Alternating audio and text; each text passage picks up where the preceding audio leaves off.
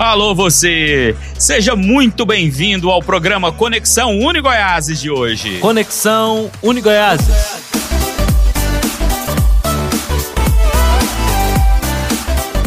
Uma satisfação ter você conosco aqui nessa audiência da Trindade FM 87,9.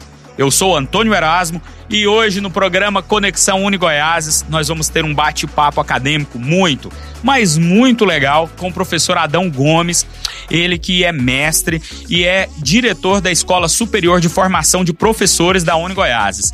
A gente vai bater um papo muito legal porque hoje, dia 23 de abril, é o Dia Nacional da Educação para Surdos. E amanhã, dia 24, é o Dia Nacional da Língua Brasileira de Sinais, Libras, e também é celebrado o Dia Mundial do Livro. A gente tem surpresinhas aqui, vamos ter dois áudios de convidados externos que, ó, vou dizer, hein, tá daquele jeito fazendo a gente faz, ter uma interpretação da vida, especialmente sobre a importância do livro que você não perde por esperar. Então, fique aqui com a gente que daqui a pouquinho, no bate-papo acadêmico de hoje, com o professor Adão Gomes, que inclusive já está aqui nos estúdios. Conexão Unigoiás.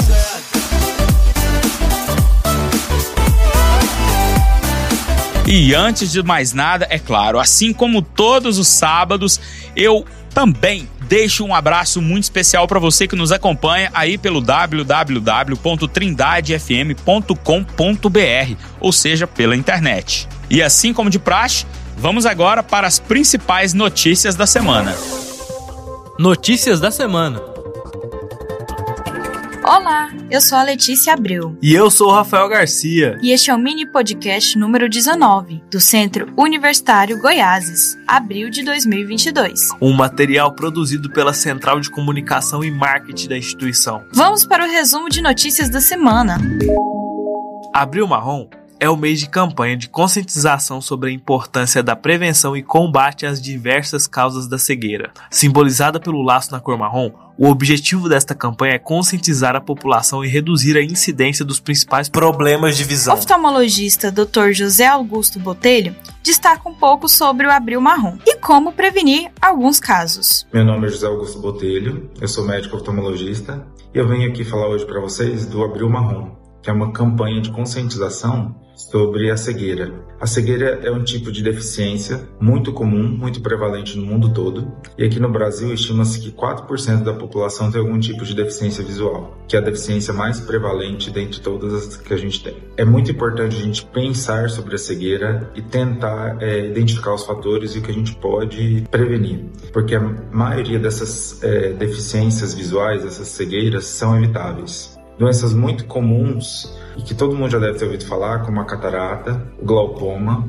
né, a retinopatia diabética e a degeneração macular relacionada à idade, são doenças que têm tratamento e que, se diagnosticadas no início, a gente pode acompanhar e ter o mínimo de, de perda visual ou não, nem ter. Então é muito importante essa conscientização pensar sobre o assunto e acompanhar com o médico oftalmologista anualmente para prevenir esse tipo de sequela. Visitas regulares ao oftalmologista são a melhor forma de prevenir doenças que causam a cegueira. O diagnóstico precoce e o tratamento adequado são fundamentais para que o paciente possa manter uma boa visão ao longo da vida. Há quatro principais causas de cegueira e o Dr. Carlos Botelho Júnior ressalta quais são elas. Olá, meu nome é Carlos Botelho, sou médico oftalmologista, especialista em glaucoma e vim hoje aqui conversar com vocês sobre o Abril Marrom, mês em que realizamos uma campanha de conscientização sobre as causas de cegueira. Dentre essas causas, nós temos a catarata, o glaucoma, a retinopatia diabética e a degeneração macular relacionada à idade. Falando um pouquinho sobre o glaucoma, essa é uma doença que, que é a principal causa de cegueira irreversível no mundo. Até os anos 2000, aproximadamente 66 milhões de pessoas apresentavam glaucoma e destas, cerca de 7 milhões apresentavam cegueira bilateral. O glaucoma uma doença que leva a uma neuropatia degenerativa e com isso causa uma perda visual. O principal fator de risco do glaucoma é o aumento da pressão intraocular, medida essa que é realizada no exame oftalmológico com o médico oftalmologista. Na maioria das vezes, o glaucoma ele é assintomático em casos leves, então o paciente não percebe os sintomas do glaucoma. Quando tem uma perda central em que já é mais perceptível, o glaucoma normalmente já está muito avançado, sendo bem mais difícil o tratamento e o prognóstico pior. O tratamento do glaucoma consiste na diminuição da pressão intraocular. E com isso nós podemos fazer várias técnicas, dentre elas o uso de colírios hipotensores, a realização de cirurgias, aplicação de laser específicos e, e tratamentos combinados entre estes. Mas cada tipo de glaucoma possui um tratamento específico, sendo indicado pelo médico oftalmologista. Agora que você já entende um pouco mais sobre as causas de cegueira, repasse esse podcast aos amigos e familiares. Afinal, informação é importante e precisa ser compartilhada. Fica a dica. A Unigoiases está recebendo uma série de visitas de alunos do ensino médio e de cursos técnicos de instituições de Trindade. Os laboratórios e as clínicas são os locais que mais despertam a curiosidade dos jovens. E na última semana foi a vez do Instituto Florence, com alunos do curso técnico em auxiliar de enfermagem, e contando também com a visita de estudantes do Colégio Estadual Integral Abrão Manuel da Costa. As visitas estão sendo guiadas pela doutora Wanda Camargo, do Núcleo de Acolhimento da Uni Goiáses, juntamente com colaboradores do mesmo departamento e professores da instituição. Olá pessoal, eu sou a doutora Wanda Camargo e faço parte da UMI Goiáses, nosso núcleo de acolhimento. E hoje estou muito feliz porque estamos recebendo o Instituto Flores, que faz parte do, da equipe técnica, né? E estão fazendo agora auxiliar de enfermagem, estão visitando a nossa instituição. E nosso objetivo aqui é não somente mostrar toda essa estrutura física que nós temos, mas também trabalhar algumas questões de palestras ativacionais para esses alunos, para que eles possam também é, ter um objetivo melhor, saber as, as suas escolhas profissionais para ter um, um rumo melhor de vida. E eu tenho, assim, uma satisfação muito grande, porque eu tenho percebido, assim, uma, uma, uma maneira muito especial dessas nossas visitas, né, dessa nossa forma de recepcionar, é, uma forma de acolhimento, de humanização e principalmente chegar um pouco mais os alunos mais próximo da instituição. Eu tenho certeza absoluta que daqui para mais uh, no final do mês de maio estaremos recebendo muitas mais novas instituições e eu tenho certeza absoluta que será um sucesso. O roteiro completo dura cerca de duas horas e meia e passa por quase toda a instituição. Para agendar uma visita guiada para grupos de alunos, entre em contato pelo telefone 62 3506 9300 e verifique a disponibilidade. Vai ser uma satisfação receber vocês. E a Uni Goiás está com inscrições abertas para uma especialização em ortodontia, em parceria com os professores dentistas Marco Pádua e Márcio Segurado. São mais de 10 anos de tradição na formação de especialistas de sucesso em ortodontia. Os alunos vão aprender sobre diagnóstico e planejamento ortodôntico, mecânica simples e inovadora, mecânica com sistema autoligado, mini implantes e muito mais.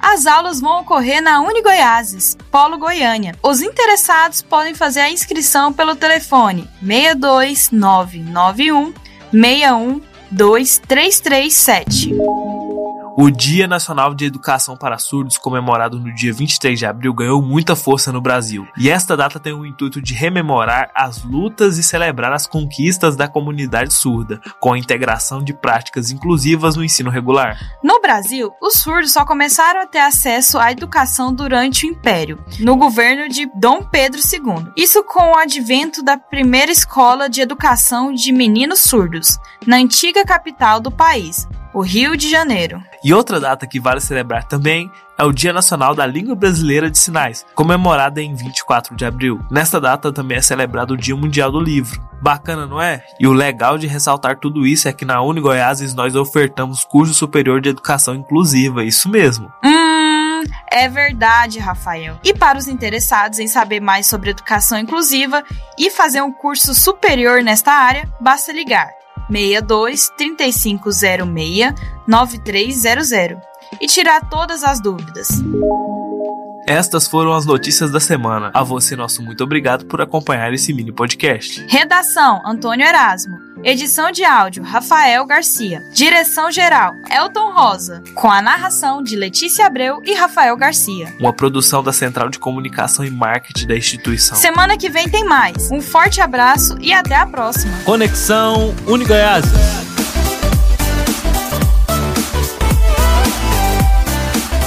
Então, sem mais delongas, vamos para o bate-papo acadêmico de hoje. Bate-papo acadêmico. agora sim, como prometido a vocês, estamos aqui com o professor Adão Gomes, que é mestre, diretor da Escola Superior de Formação de Professores da Uni Goiás. Seja muito bem-vindo, professor. Bom dia. Bom dia, Antônio Eras. Bom dia a todos os ouvintes. Vamos lá para um bate-papo bem tranquilo, falar desse desse assunto tão interessante, tão importante para o nosso dia a dia. É isso aí. O professor Adão Gomes ele está se referindo ao dia de hoje e o dia de amanhã. Dia 23, hoje, sábado, é o Dia Nacional da Educação para Surdos. E amanhã, domingão, dia 24 de abril, é o Dia Nacional da Língua Brasileira de Sinais. Não é isso? O Dia da Libras. Isso, é isso mesmo, Antônio. Olha, e ainda tem mais, hein? Amanhã, domingo, dia 24 de abril, é o Dia Mundial do Livro.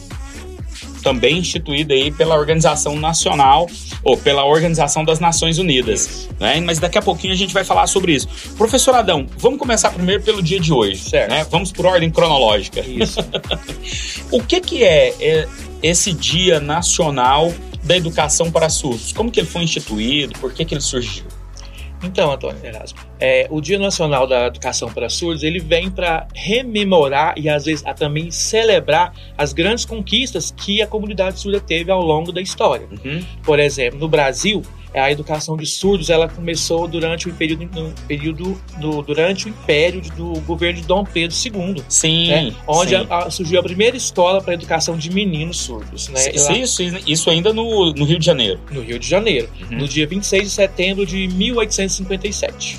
Ah, en- Né? ente- entendi. Então, isso, Rio de Janeiro era a capital, nada Capital, mais natural do que a isso, primeira isso. escola fosse lá. Então, e aí foi onde surgiu a primeira, a primeira escola para educação de meninos surdos, porque até então a- o surdo era tra- tratado como algo diferente, ele não tinha direitos, ele não tinha oportunidades. Então, a partir daí, né, com o governo de Dom, Dom Pedro II, que se instituiu a escola. Certo. E aí, posteriormente, com a, a fundação do Império Instituto de Surdos Mudos, né, que, que depois, posteriormente, isso é, foi renomeado, Hum. onde começou a chamar Instituto Nacional de Educação de Surdos, conhecido por todos como INES. Né? Hum, Foi aí aham. que se iniciou, então, a um processo de é, educação formal nos surdos no Brasil, onde eles passaram a ter uma escola especializada para esse tipo de educação.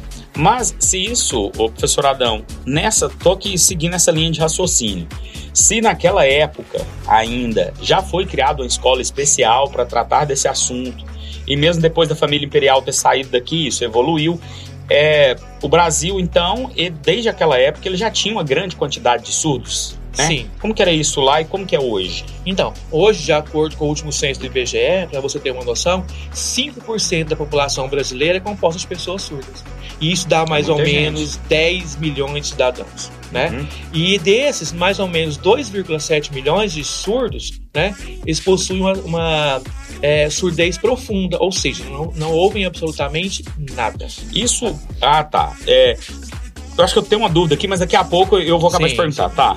É. Só imagino que você vai perguntar. Isso, exatamente. Vamos lá.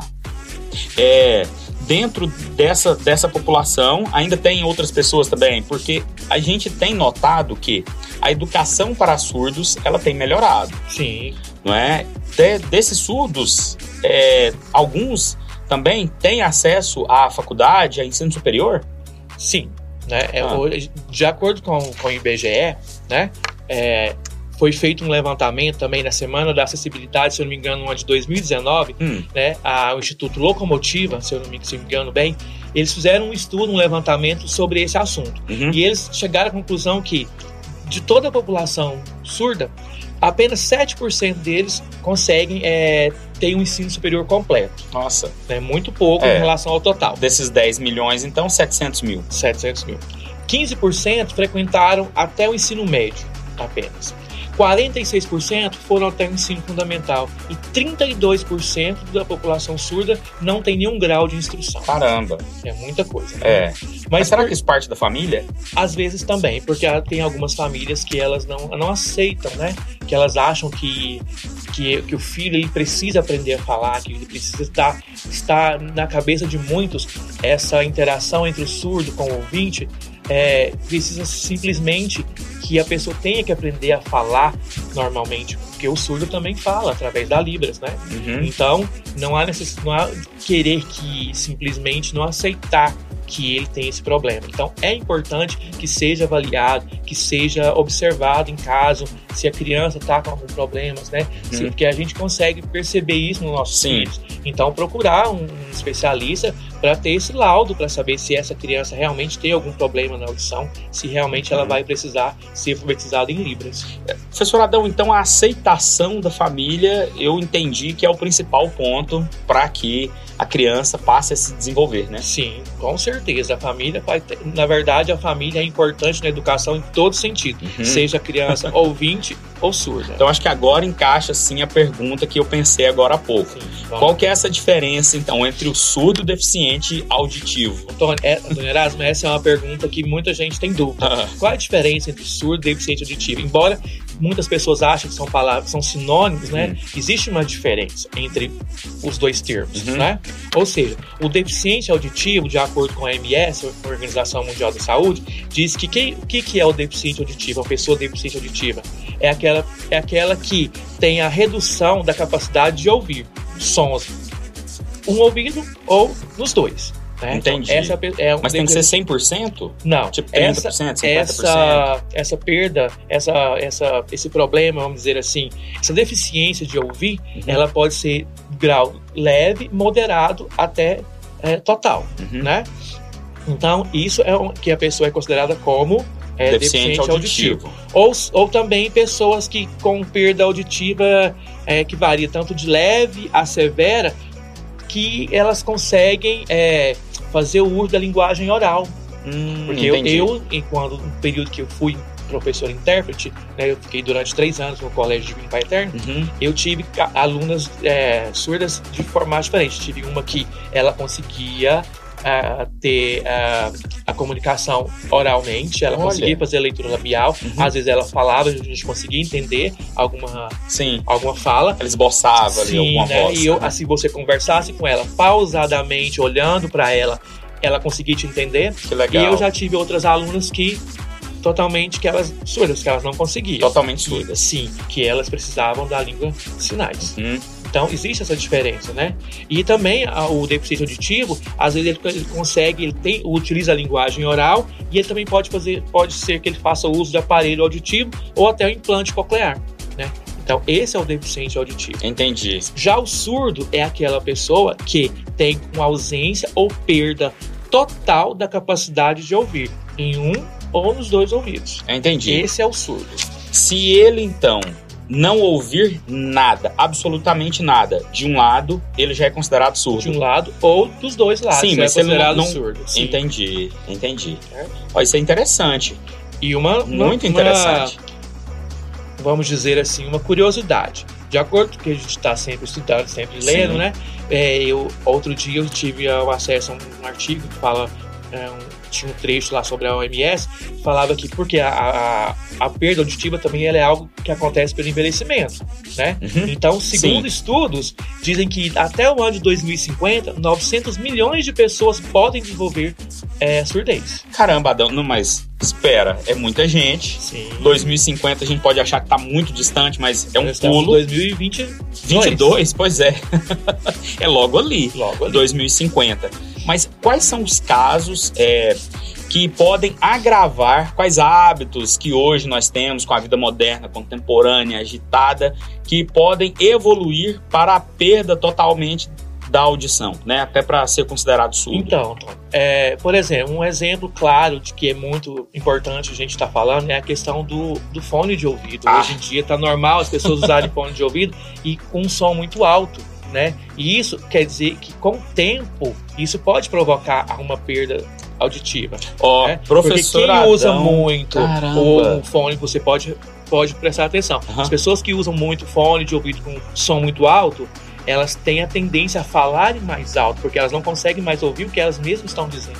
Então isso pode Isso vai acarretar. comprometendo. Sim, pode acontecer, né? Também a cada regra tem a sua exceção. Tem também é, pessoas que é, estão expostas também a ruídos Sim, né, auditivos muito altos. Então, Pessoa que trabalha aí no, no meio sonoro, quem trabalha aí com espetáculos, com shows, né? tanto aí algumas empresas, dependendo do tipo de trabalho, usam aquele fone, né? Um fone Sim, de proteção. protetor auricular. Protetor auricular. É pra já para evitar esse tipo Sim. de problema. Ó, Rafael, Rafael Garcia, né, trabalha aqui na técnica com a gente, está ouvindo, né, Rafael? Espero que ele esteja ouvindo. Espero que você esteja ouvindo menos alto, tá bom? Dessa vez. Moderar, né? Moderadamente. Não é nem som nesses carros que andam pela rua também, som muito alto também, né? Eu acho que esse som automotivo daria um Conexão em Goiás inteirinho, viu, Com Adão? certeza. Para falar sobre isso. Você que chegou agora, nós estamos batendo um papo muito legal aqui com o professor Adão Gomes, ele que é mestre, diretor da Escola Superior de Formação de Professores da Unigoiás, e a gente está batendo um papo muito legal aqui sobre o Dia Nacional da Educação para Surdos, que é comemorado hoje, né? Celebrado nesse dia 23 de abril. Professor Adão, nós falamos aqui dessa quantidade de surdos e, e pessoas que podem ficar surdas também e desenvolver isso. Como que isso é trabalhado na escola? Tem algo, é, você também, eu sei que você trabalha na educação básica, Sim. né? É, como que isso é trabalhado na escola fundamental, fora aqui do, do universo universitário? Então, é, nas escolas de nível, né, no ensino fundamental, no ensino médio, é, hoje a- o aluno ele tem direito a um professor intérprete, né, que está acompanhando esse aluno. No caso, eu hoje trabalho, sou professor do, do, do Colégio Militar, Castelo Branco, e na minha turma de terceira série do ensino médio eu tenho uma aluna que, hoje, que ela é surda. Ela não é totalmente surda, mas ela, porque ela consegue se comunicar, né, Uhum. como eu estava dizendo para você, Sim, ela consegue, mas ela, ela faz o uso da Libras e ela tem a professora intérprete. entendi. Então o professor está ali, né, durante todo o período de Sim. aula, para estar interpretando o que o professor regente está está ministrando a sua aula. O professor intérprete não é responsável em dar aula para, para o surdo. Ele apenas vai transmitir, é, utilizando a Entendi. interpretação, utilizando a Libras, o que o professor regente está ministrando, o que ele está falando para o surdo. Uma transmissão simultânea. Simultâneo. Semelhante a essas que a gente acompanhou muito aí nas lives durante Sim, a pandemia. aham, sim. Você observou, né, que houve um, é, com a pandemia, mudança. houve uma mudança, né, Houve. de mentalidade. Isso foi por, por meio de lei ou porque ah, achou bonito e, e começou a usar?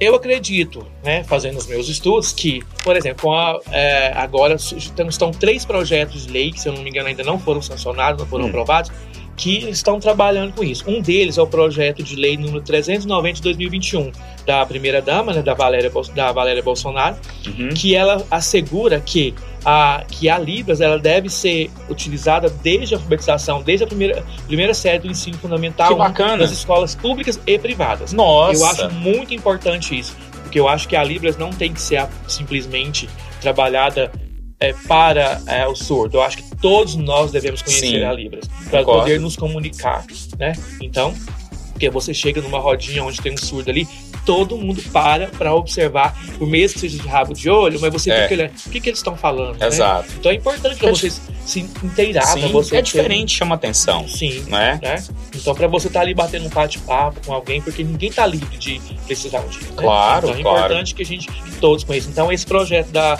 Valéria Bolsonaro assegura isso, é que o ensino da Libras ele deverá ser é, come- começar na primeira série do ensino fundamental, um na alfabetização, né? Para todas as escolas públicas e privadas. E ainda tem algo muito legal também, Adão, é, nesse ponto, é que as crianças têm mais facilidade em aprender coisas. Bem mais facilidade. é? Algum- alguns anos atrás, eu trabalhei numa escola particular, que hoje já não, não existe mais, que eu trabalhava muito. é, eu era professor do ensino fundamental de quarta, da primeira, segunda, primeira fase, quarto e quinto ano. Então eu trabalhava para incentivar os meninos a participarem das outras disciplinas, eu trabalhava muito a Libras com eles. Lógico, ensinando o básico, né? Comecei o alfabeto, alguns sinais mais básicos. E a gente trabalhava muito com música.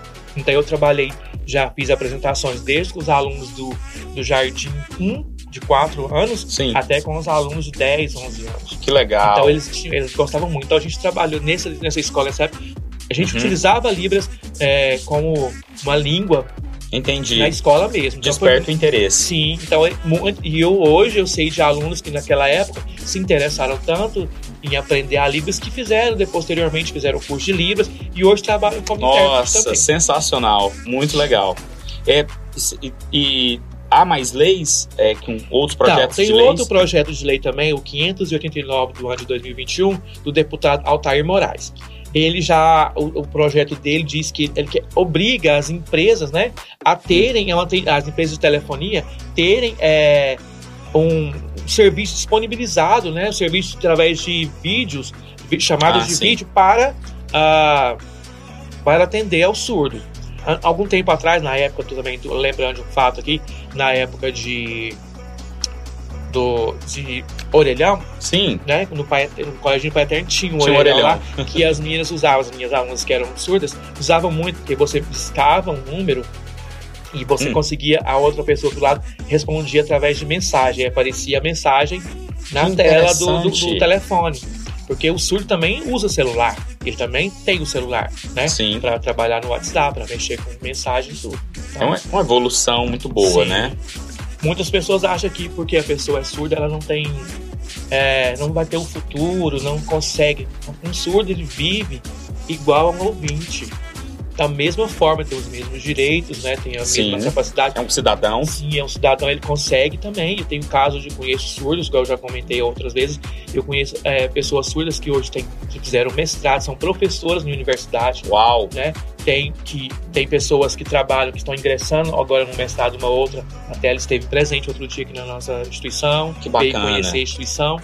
Então assim, então e a, a possibilidade, o surdo dirige, Sim, o surdo pode é, ter, é, pode namorar, pode ir em show, pode dançar, né?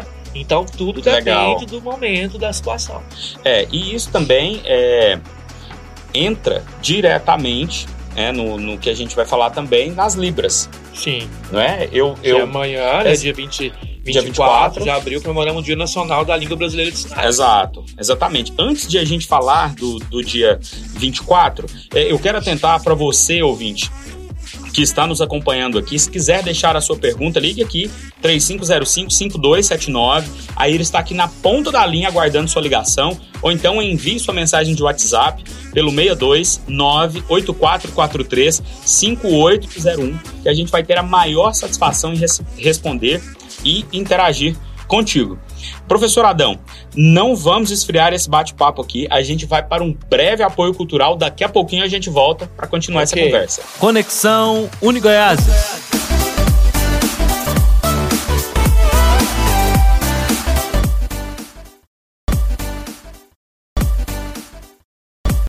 Conexão Unigoiásia.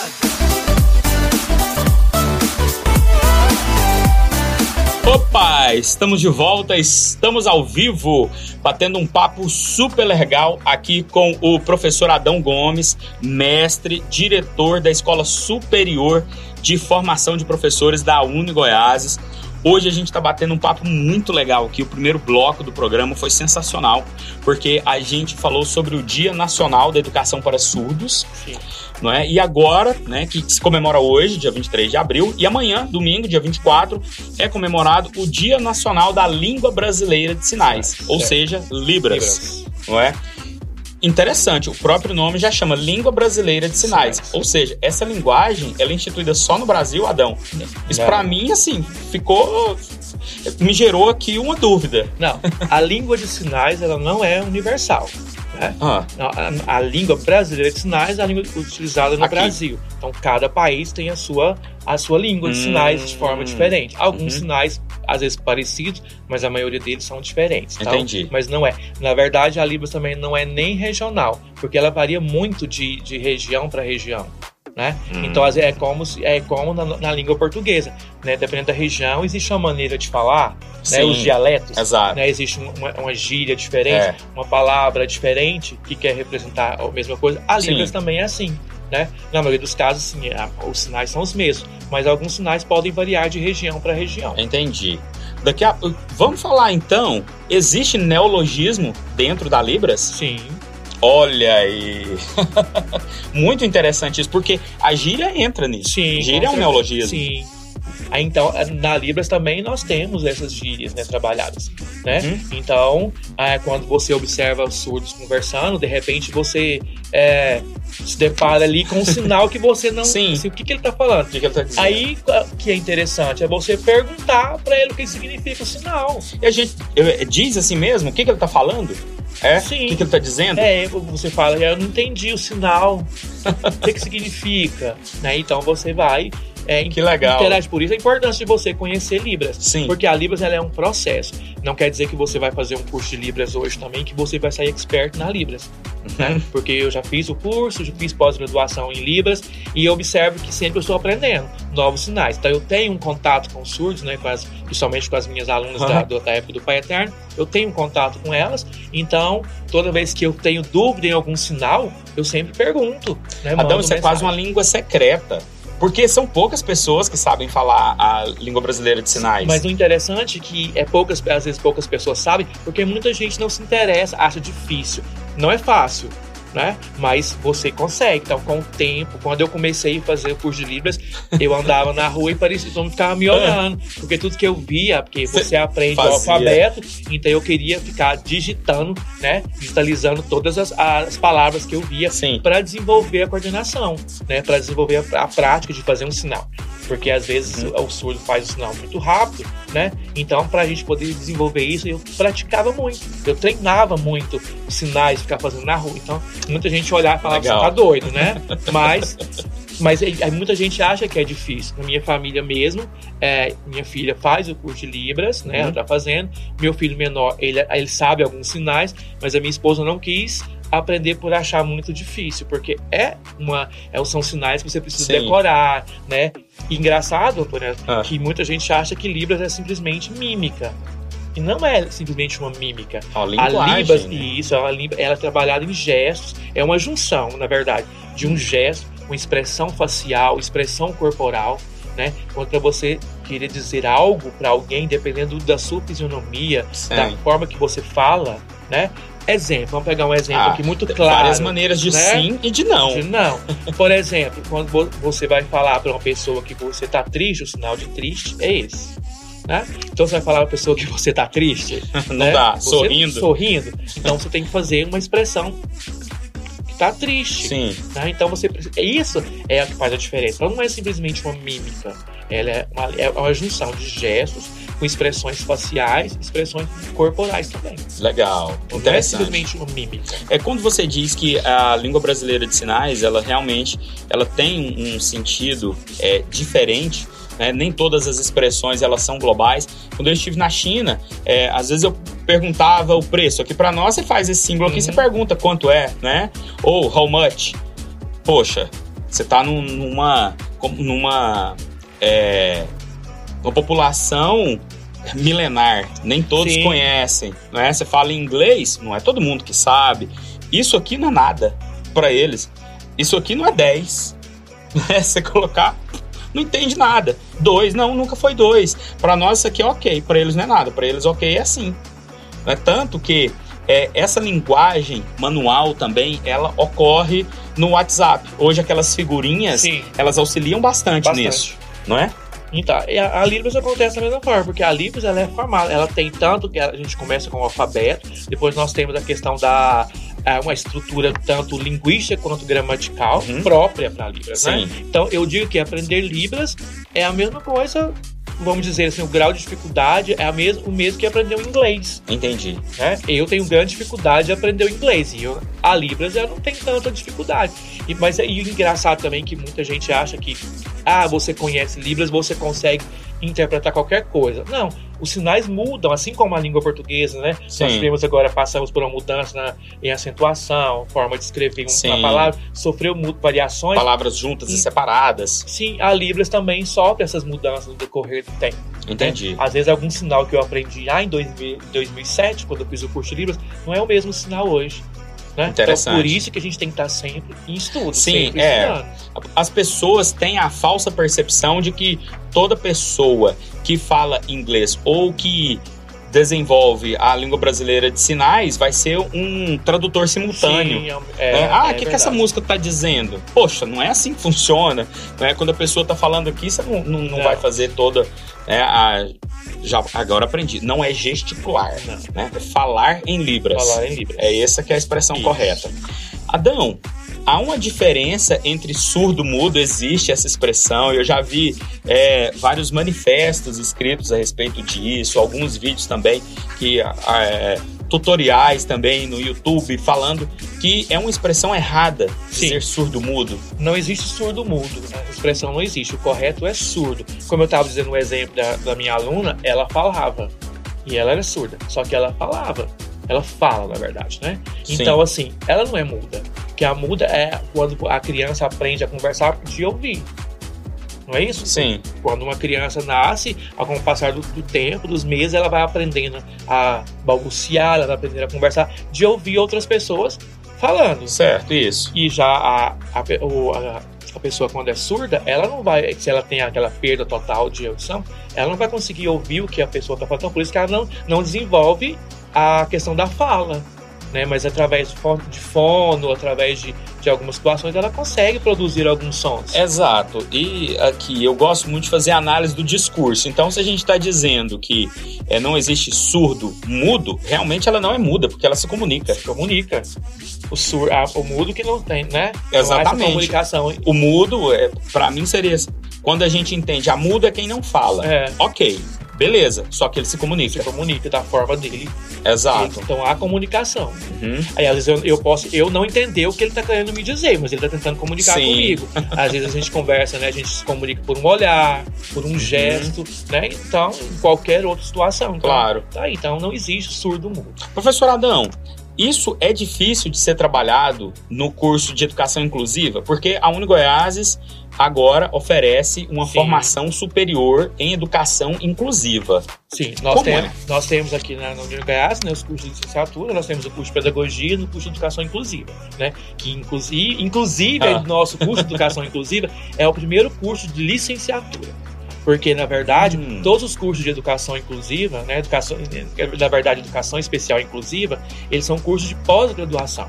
Né? Sim. O nosso é um curso de graduação, que eu faço durante quatro anos ali, né? Ele é todo digital, mas ele é um curso de graduação, não de pós-graduação. Interessantíssimo. Então, é, de acordo com, por exemplo, nós temos aqui a lei número 10.436, né, que foi sancionada de 24 de abril de Ó. 2002, né, por isso a data, Emblemático. né, pelo, na, na época o presidente Fernando Henrique, ele, é, ele decretou né, a lei, ela sancionou a lei, né, essa lei que diz que, é, que ela reconhece a Libras como língua oficial do Brasil. Uau. É por isso o dia, Muito bom. no, no dia nacional Sim. da Libras, né? Uhum. E, já- e logo após o presidente então, o presidente Lula, ele sancionou um decreto, né? Que o decreto é o 5.626, no dia 22 de dezembro de 2005. E ele decreta que a Libras, né? É a partir do, a partir do momento que ela foi é, vamos lá, Instituída. instituída como língua oficial no Brasil, que ela, essa, a Libras deveria ser, ser uma disciplina curricular obrigatória nos cursos de formação de professores, né? E esse curso envolve a nível magistério, ensino médio e superior, e também nos cursos de fonoaudiologia. Sim. É.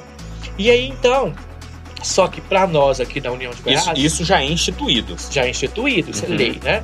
Para nós aqui na, no- na União de Goiás, todos os nossos cursos têm a disciplina de Libras. Ah. Sim. Sério? Não só os cursos de licenciatura, como educação física, biologia, pedagogia, educação especial. Caramba. Todos os cursos, os Não. 49 cursos aqui da instituição, eles têm a disciplina Libras. Odonto, medicina Odonto, veterinária, estética. sim, medicina tudo. veterinária, a estética, a biomedicina, Que a legal. farmácia, né? nutrição. Todos os cursos têm a disciplina de Libras na, na matriz curricular. Dependendo, assim, o que, que pode mudar, pode variar, é a questão da matriz. Alguns cursos, Hum. ainda dependendo da matriz, eles, a disciplina é dita Optativa. como optativa. Porém, na maioria dos cursos, que é essa mudança da, da matriz já foi feita na maioria dos cursos, Uhum. então em outros cursos todos têm. Os alunos de odonto, no décimo período, fazem Libras, a disciplina de Libras também. Olha, Então é importante. que legal. Então aqui a gente trabalha muito isso. Importantíssimo. Né? Trabalha com essa questão da inclusão. Aqui todos, né, e já é um projeto que eu estou pensando, né, para futuro aí, trabalhar é, oficinas de Libras também para Uhum. os funcionários. Muito legal. né? Tanto os funcionários do administrativo, até mesmo para os Sim. professores. Já, muitos já, já demonstraram interesse em aprender Uhum. um pouco da Libras. Mas ainda eu digo, é, o curso de Libras não te deixa expert na Libra. Sim. Isso é um processo, né? Exato. Você começa com o básico, vai aprendendo alguns sinais, e aí com o tempo você vai desenvolvendo, vai aprendendo novos, sabe? Porque também, ah, como eu disse, acontece a mudança de sinais. Sim. Então você precisa praticar, você precisa estar sempre a, a- aten- atento a essas mudanças né, Uhum. nos sinais. Então, eu aconselho quem gosta, quem tem interesse, eu, na disciplina de Libras, eu sempre aconselho os alunos que aquilo ali é uma disciplina de 40 horas, porém, para quem tem interesse, procurar um, Aprofundar. aprofundar no curso de Libras. Em Trindade, há um curso específico para Libras? Assim, que Sim. ensina de ponta a ponta? Na Prefeitura de Trindade, ela oferece esse curso. Até o momento eu não sei se está com matrículas abertas, Uhum. né, mas ela oferece o curso de Libras, sim. Eu me lembro de, até pouco tempo atrás, é, na, em uma das duas unidades educacionais na Vila São Cotolengo era oferecido Sim, esse curso três vezes por semana, não me Isso. lembro. Uma coisa assim. E é, eu me lembro também de ter este curso no por, por meio da, da educação estadual. Né, na Subsecretaria de Educação Sim, aqui em Trindade Nós também. fizemos alguns, algumas oficinas, alguns cursos, né? Uhum. é, de curta duração também na, na época Secretaria né, de Educação. Isso. Hoje na CRE, né, que é a Coordenação Regional de Educação, também a gente Uhum. já, a gente já teve alguns cursos assim. Muito cursos interessante. duração.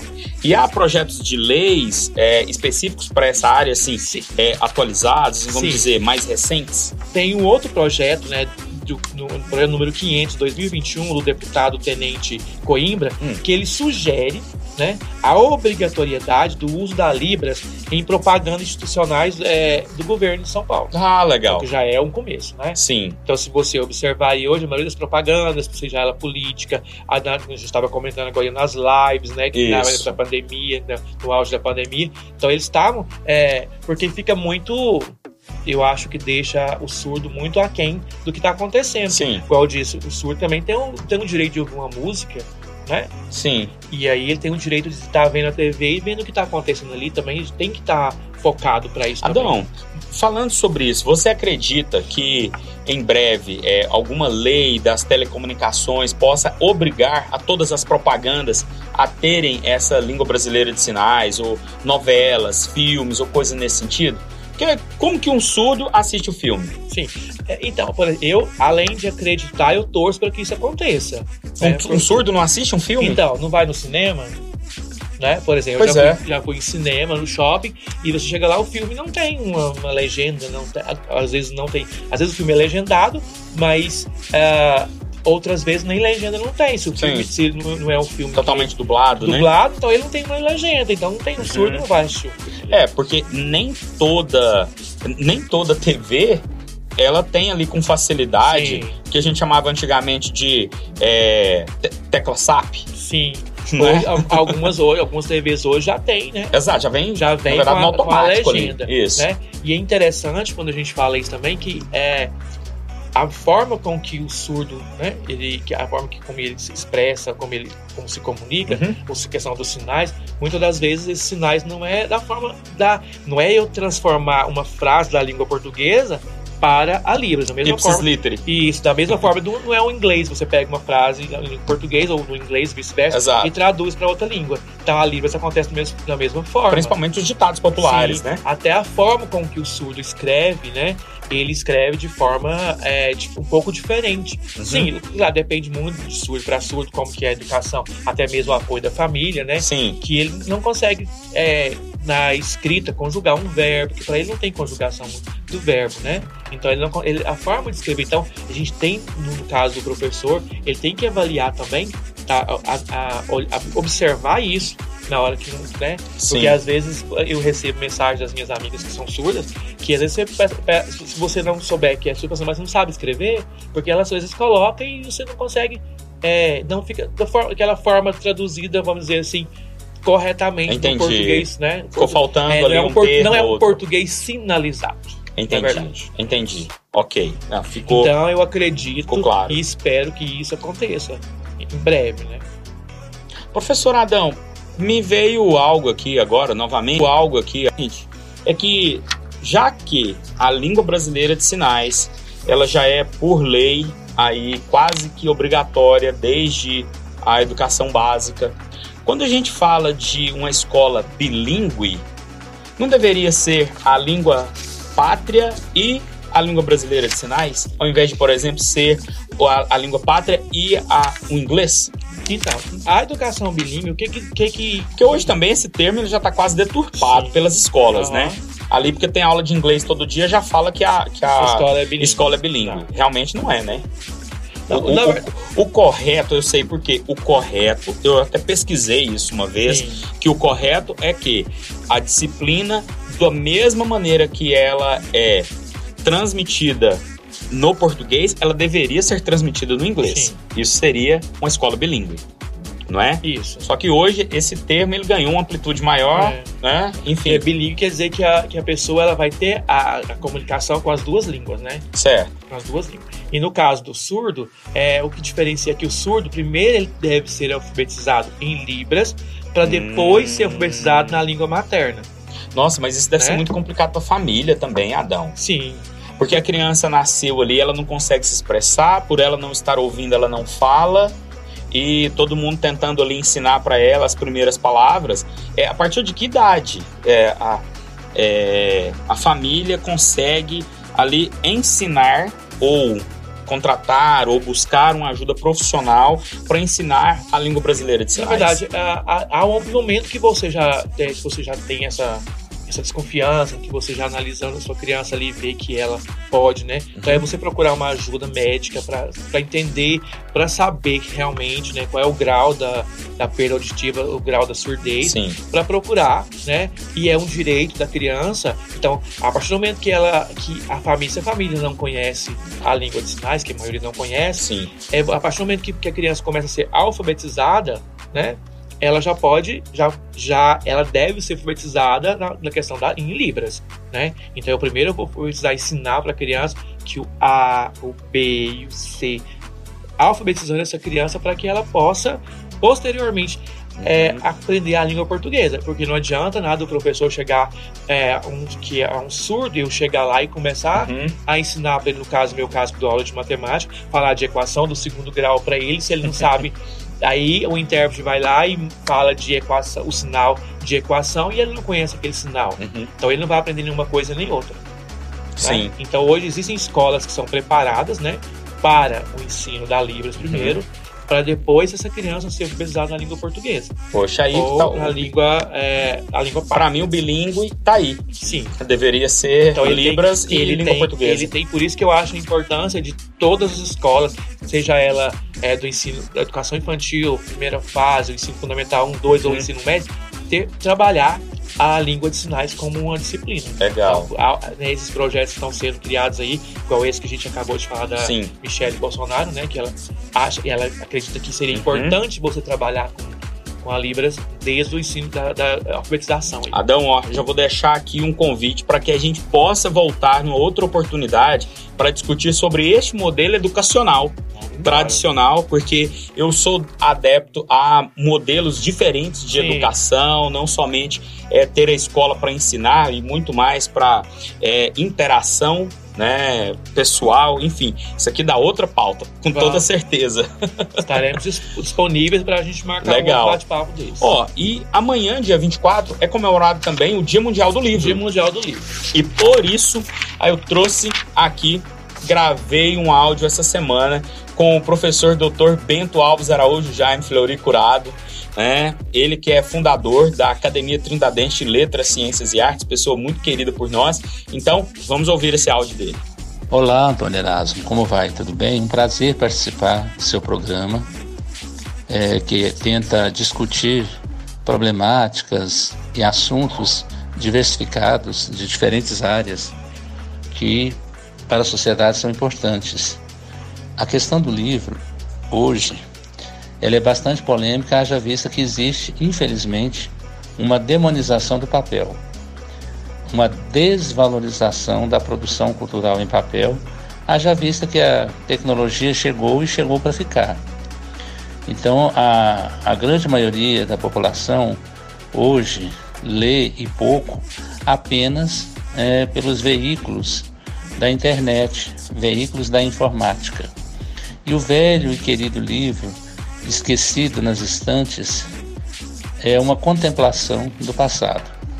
Bibliotecas hoje são procuradas pelo seu vínculo com a internet, através dos computadores, né, através de todos os mecanismos, e nem mais os computadores em grande maioria, porque tudo é feito pelo celular. A vida das pessoas está plasmada no celular. Fotos, imagens, contatos, documentos, vida financeira. Reduziu-se o universo da pessoa ao que a tecnologia proporciona. E, infelizmente, uma exposição muito passiva ao qual a pessoa já recebe tudo pronto. Enquanto que o livro, com todas as suas particularidades é, e as suas diferenciações, é aquilo que exige de nós reflexão. Mas o mundo hoje não para para a reflexão, não há tempo. Se no passado éramos assolados pela falta de informação, hoje, justamente ao contrário, somos martirizados pelo excesso de informação. E isso gera um cansaço, um desgaste em que a pessoa vai cada vez mais ficando no externo, no superficial, porque não há inclusive tempo para refletir sobre as coisas, enquanto a vida célere vai passando. Então, infelizmente, nós vivemos época de é, acentuado é, tempo de pressa, a época da pressa, sem tempo para nada. E com a vertiginosa presença da, da internet, os diálogos cessaram. Então você vai visitar uma pessoa, está todo mundo no celular. As pessoas não olham para as outras. O mundo abaixou a cabeça. Você está no trânsito, a pessoa está com a cabeça baixada, olhando o celular. Você está nas praças, a pessoa está com a cabeça baixa, olhando o celular. Você está nos consultórios médicos, as pessoas estão com a cabeça baixa é, no celular. Não se ergue mais a vista para se ver quem está próximo. O celular veio aproximar quem está longe e afastar quem está perto. Mesmo em shows, espetáculos, só se vê as pessoas com o braço erguido gravando para mostrar para outra pessoa que ela está lá. Ao passo que estando lá, ela não curte como deveria aquele momento, porque é necessidade de mostrar para os outros. Enquanto no passado pensávamos escrever nos diários para que ninguém visse, hoje se escreve nas redes sociais e se fica com raiva que as pessoas não curtem e não veem. É uma inversão total. Então o velho livro no silêncio das estantes está lá, com todo o seu universo de grandezas, misérias, tristezas, encantamentos, o livro é eterno, apesar de tudo. Cada vez mais ele se distancia, mas no futuro, sabe-se lá longe ou perto, tudo isso de tecnologia vai haver um esgotamento, eu acredito. E aí as pessoas vão tentar voltar àquilo que era de fato bonito, que era a vida contemplada. A contemplação da vida em todas as suas instâncias, desapontamentos, certezas e incertezas do destino humano, porque todos nós somos um ponto de interrogação. Nem mesmo a tecnologia trouxe para nós certeza de nada.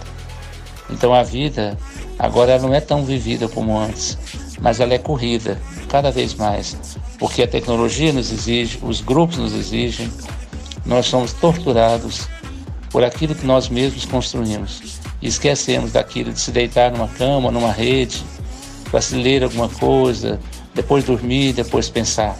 Não. Eu tenho pressa de saber o que, que o José, a Maria, o Antônio estão fazendo, o que, que eles estão comendo, aonde que eles foram. É um excesso né, de intromissão na vida alheia, esquecendo que o mais importante da nossa vida é olhar para dentro da gente e ver o que há lá. Um grande abraço para vocês. E o livro é justamente isso. Um grande abraço aí, viu? Muito obrigado. Conexão Unigoiáses.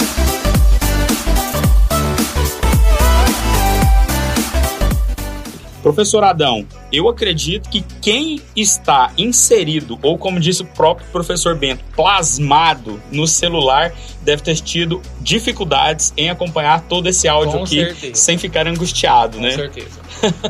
Esse tempo do professor Bento é o tempo do livro, É verdade. não é? É, eu- eu- ouvindo a fala dele, eu, eu me espelhei algumas coisas. Pensei assim: eu tenho uma grande dificuldade, eu estava comentando com você, Ah.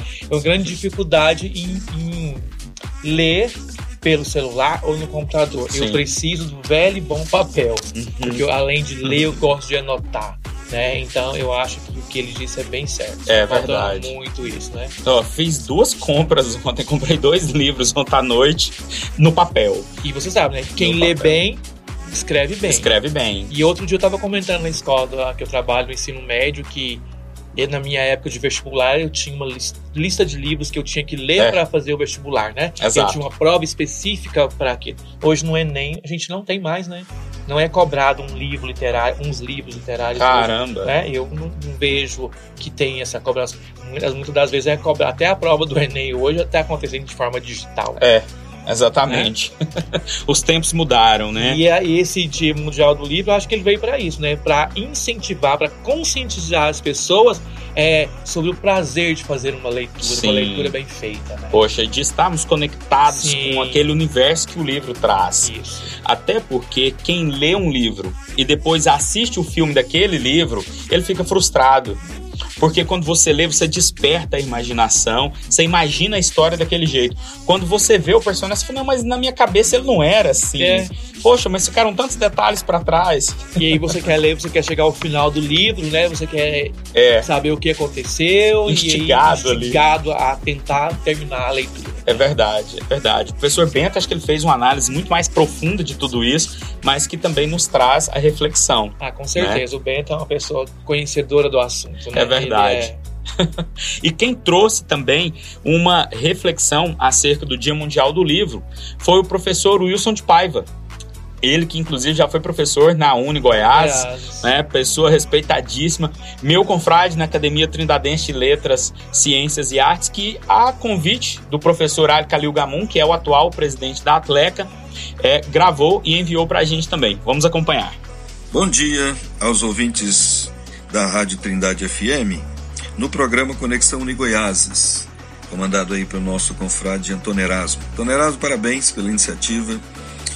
O professor Ali Khalil Gamum, presidente da Academia Trindadense de Letras, Ciências e Artes, Atleca, pediu que lhes passasse uma mensagem, na verdade um comentário mesmo a respeito da importância da academia diante do Dia Internacional do Livro, né, no dia 24. Todos nós sabemos que a importância do livro é imensurável, desde quando surgiu nos idos do século XV, com a invenção de João Gutenberg, né, da imprensa, mas antes mesmo, quando os sumérios, os povos sumérios colocaram naquelas argilas de barro o seu alfabeto, as suas inscrições, estavam registrando o seu pensamento. E o livro é isso que nos traz: o registro histórico dos pensamentos dos povos, da produção literária. E é isso que a academia faz. Quando ela foi fundada em 20 de agosto de 1990 por um grupo de intelectuais, professores, é, idealizada e liderada pelo professor Bento Fleury, de lá para cá os anos se passaram, as décadas também, e a Academia Trindadense de Letras, Ciências e Artes tem procurado, além de tantas outras atividades culturais, como exposição, shows, encontros, apresentação teatral, cafés filosóficos e diversas outras manifestações culturais, tem também dado um valor ao livro, na pessoa da biblioteca. né? A nossa biblioteca ela tem milhares de livros e é aberta ao público.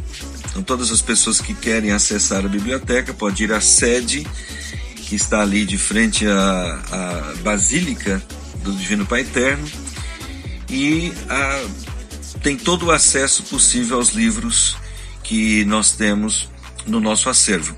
São livros de pesquisa, livros científicos e também livros literários da produção dos próprios membros da academia.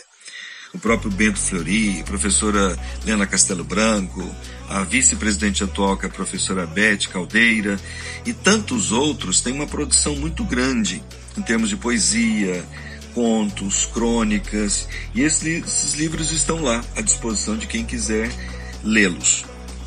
Mais do que isso, nós criamos no ano passado o projeto Leitura, uma casinha colocada à porta da nossa academia para troca de livros. Então, quem quiser ler, pode passar por lá, pegar na casinha o livro emprestado, depois da leitura devolver, doar livros. Isso é justamente para incentivar e nós pensamos que com isso nós estamos ajudando a comemorar o Dia Internacional do Livro. Um abraço a todos. Muito obrigado, Antônio Erasmo. Conexão Unigoiás.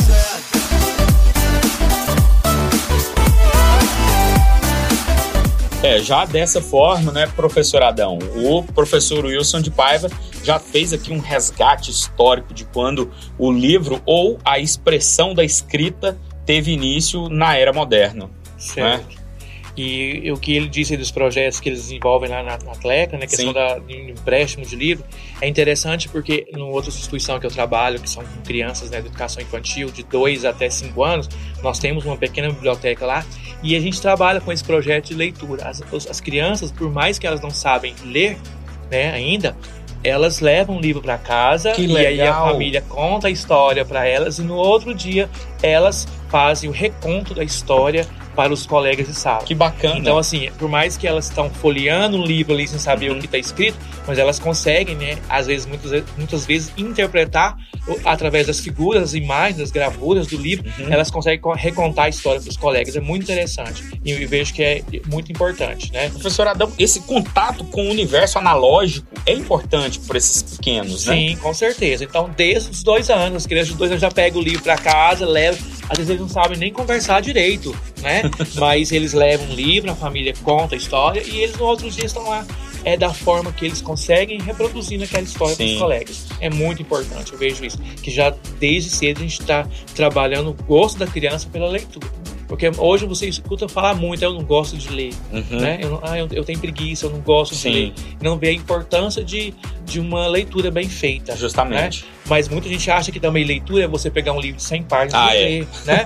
Não é só isso. É, e eu, enquanto professor de matemática, percebo que a maioria das, das pessoas tem dificuldade na matemática. Sim. Não é a dificuldade na matemática, é na dificuldade de leitura, leitura. e interpretação. Sim. Então eles vão Sim. fazer uma prova, por exemplo, ah, eu não conseguem resolver a questão. Aí quando você vai é, explicar a questão para eles, que você lê com eles ali e vai explicando, eles falam, professor, é só isso? Mas é porque eles não souberam ler. Exato. Porque eles não têm, eles acham que, que aquilo ali não faz Tiveram ali a interpretação. Né? Sim, então, sim. A leitura Essa é, a... é importante em todas as Poxa, idades. Demais. Fica até pensando, né? A matemática ela tá ligada ao papel, porque você precisa Com riscar, certeza. tem que fazer as contas. Sim, sim, não dá para viver só no universo não, não, digital. Não, não dá. Apesar que a gente tem muitos aplicativos que fazem, né? Esses cálculos, tudo, mas é importante também eu, eu saber fazer ele produzir ali no papel, lápis e borracha, uhum. ali errando, né? Para poder conseguir resolver um, uma situação, um problema. É Legal, bacana. Professor Adão, muito obrigado por esse bate-papo. É, eu tenho certeza que a gente teria aqui conteúdo para fazer mais uma hora de programa, né, para aprofundar ainda mais nesses assuntos. Mas eu te agradeço de coração por ter vindo e por ter sido esse, essa conversa tão agradável. Antônio Erasmo, eu que agradeço o convite, né? Estou disponível aí quando você precisar, desse novo, outro bate-papo, com esse, esse tema ou às vezes um outro tema que, né, que seja da minha área. Estou disponível, é só me convidar que eu estou disposto. Ok, satisfação. Muito obrigado a todos, um bom, bom dia e até a próxima. Isso aí, forte abraço. Conexão Unigoiás.